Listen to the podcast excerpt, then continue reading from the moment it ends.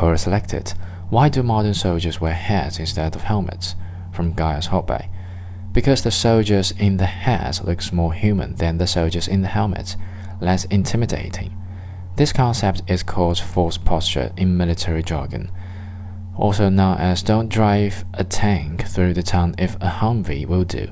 When a threat level allows, commanders try to be as unthreatening as possible because, in theory, we are supposed to be the good guys.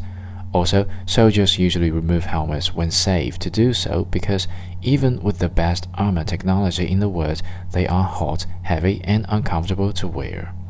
This soldier, who may be male or female, not sure, looks properly dangerous with ballistic helmets to protect their cranium, goggles to protect eyes against the debris of combat, and the face shield to stop lungs getting clogged with dust.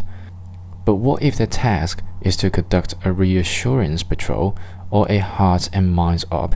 Those I'm going to fuck some shit up vibes are not going to go down well.